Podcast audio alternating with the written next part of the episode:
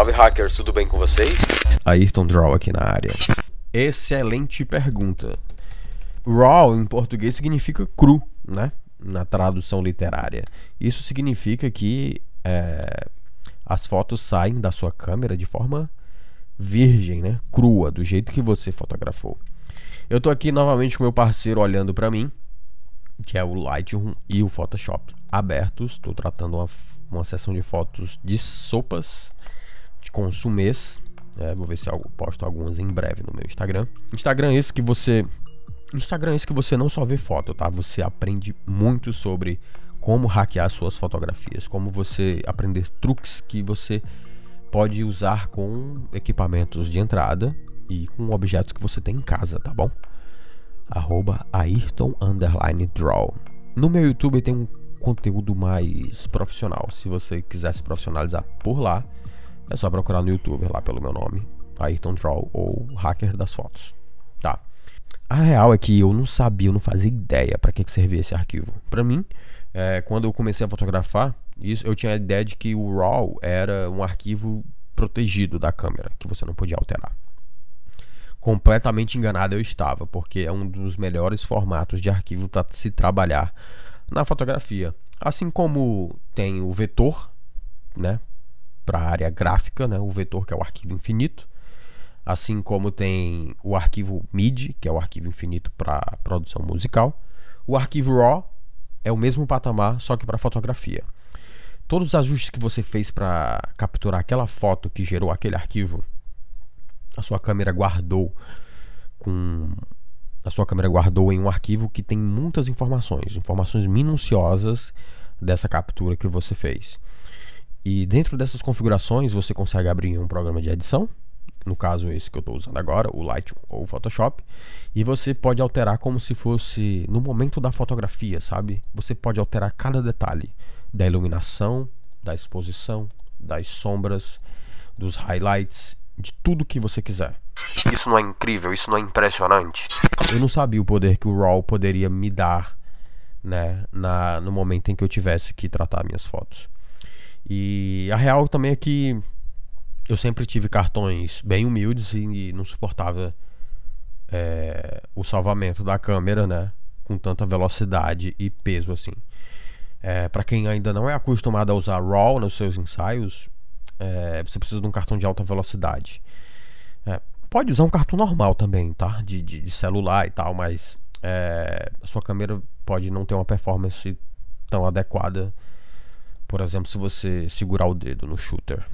E mesmo assim eu decidi usar mesmo por teimosia, porque eu tinha que ver, tinha que usar minha câmera ao máximo, né? Um hacker ele pensa assim: tenho que usar minha câmera ao máximo. Eu tenho que extrair o máximo dela. E quando eu fotografei pro RAW e abri no computador, eu fiquei, meu Deus, cara, como é que eu não sabia disso antes? E é simplesmente magnífico. Eu consigo alterar as sombras de forma de que a imagem não fique borrada, nem que pixelize nenhum aspecto da imagem. É pesado? É pesado. Cada foto tem mais ou menos 22 MB. E não importa o modelo da sua câmera, tanto Nikon como Canon, elas duas vão gerar um arquivo RAW com as suas especificações, claro, né? Para Canon, se eu não me engano, o arquivo se chama CR2. E da Nikon, se eu não me engano, é 2RU, né? Mas não importa a especificação. Os dois eles vão abrir tanto no Photoshop como no Lightroom.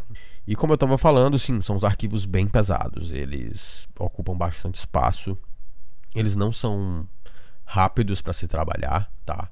Então, se você for copiar de um cartão para outro, por exemplo, demora pra caramba. Eu fiz alguns testes, se eu não me engano, se eu me lembro bem, eu fiz alguns testes de RAW naqueles mini studio que tem para vender no AliExpress, sacou? Que tem um LED interno. Ali eu consegui fazer absolutamente tudo. Eu não precisei nem levar para o Photoshop para recortar, nem para bater o cinza do fundo, porque o Lightroom detectou uma camada específica dentro do arquivo que ia tratar só o branco. E é diferente de você tratar o branco com o JPEG. E sem contar que você pode salvar esse arquivo e alterar e abrir ele quantas vezes quiser e ele vai estar do mesmo jeito que você deixou. Como se fosse um PSD, entende? Um PSD de, de arquivo de Photoshop. Que você abre e está todas as camadas separadas. É basicamente isso. Quando você faz uma alteração no arquivo RAW, ele mantém todas as configurações que você guardou. no momento da edição. Isso é muito da hora. Outra especificação importantíssima de quem fotografa em RAW é que você pode, você tá usando, extraindo o máximo de resolução, de resu você está extraindo o máximo de resolução que sua câmera fornece. Então, se sua câmera, for, sei lá, captura 24 megapixels, ela vai entregar os 24 megapixels dentro desse arquivo. É extremamente grande, é extremamente. Pera aí que tem um vizinho entrando aqui. É extremamente impressionante você abrir uma foto no programa de edição e você dar um zoom, sei lá, na pupila da sua modelo e conseguir você. E conseguir. É extre... O vizinho chegou. É extremamente impressionante você abrir uma foto desse tamanho, desse porte no Photoshop e ver que tá lá todos os pixels dentro desse arquivo, todos muito detalhados e você pode dar um zoom infinitamente bom nessa imagem, ao ponto de você conseguir ver o seu reflexo no olho da sua modelo de tanto zoom que você pode dar. Eu não estou exagerando não, tá? Se você está me ouvindo e nunca trabalhou com esse tipo de arquivo, eu experimento você, aliás, eu aconselho você a experimentar a usar a partir de hoje, porque isso é um toque hacker imprescindível que você precisa usar nos seus ensaios. E ó, não se assusta não, tá? É, a sua câmera é para fazer experimentos mesmo. Se sua câmera for de entrada, é para colocar ela para ser usada mesmo, não poupe cliques para você aprender. Não pense que cada clique que você estiver fazendo para testar seja um momento perdido na sua vida. Pelo contrário, você está ganhando e muito em tempo aprendendo em casa e depois praticando na rua.